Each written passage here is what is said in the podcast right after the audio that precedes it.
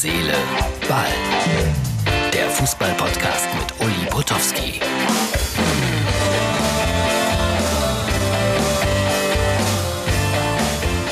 Herz, Seele, Ball für den Freitag und wir bieten wieder alles. Den Messi-Krimi. Wir sprechen über die dritten Herren in Euten bei Bremen. Da kommt demnächst hoffentlich mehr. Wir werden über einen Fahnentest sprechen. Und da bitte ich um eure Hilfe. Und ich möchte einmal mehr meinen Schalker Freund Olaf Thon loben. So, fangen wir an mit Messi. Das ist ja wirklich ein Krimi.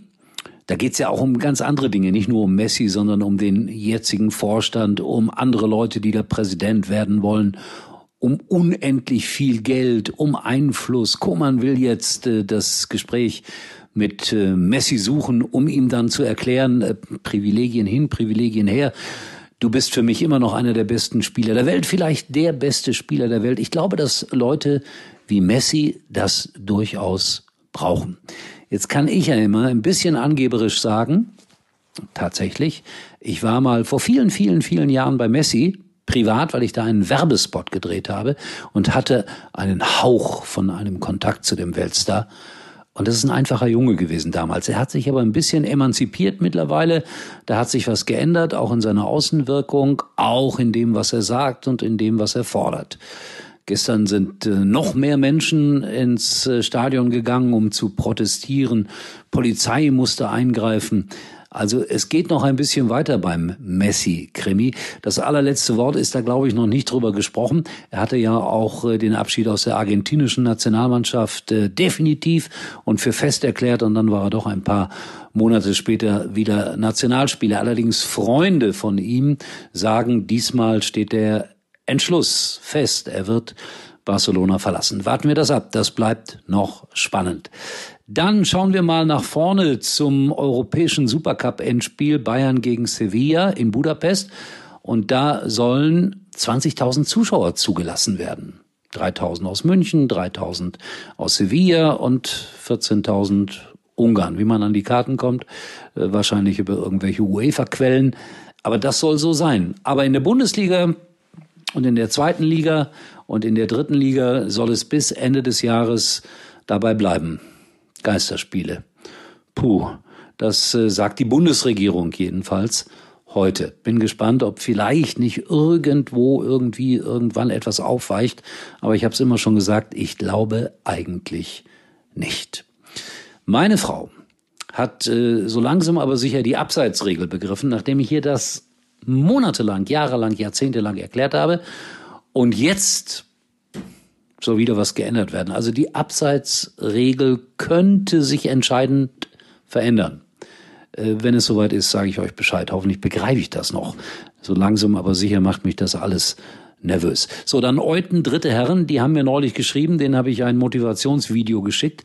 Und jetzt hätte ich aber auch gerne ein bisschen was zurück von euch äh, da in Bremen. Äh, wie läuft's denn dann bei den dritten Herren? Also wir berichten ja gerne über Outsider, deswegen Euten bitte melden. Nicht nur einfach hier so kleine Videos abstauben mit äh, Motivation und sich dann nicht mehr melden. Das wäre sehr nett. Dann möchte ich mich bedanken, ausdrücklich bei meinem Freund Olaf Thon. Da habe ich ein Foto. Bitteschön, hier. Das war Mittwochabend, da stand er auf einer Bühne im Ruhrgebiet, da durfte man vor 100 Leuten eine Fußballdiskussion abhalten. Und was hat der Olaf gemacht? Er hat mein Buch empfohlen. Das ist grandios, großartig.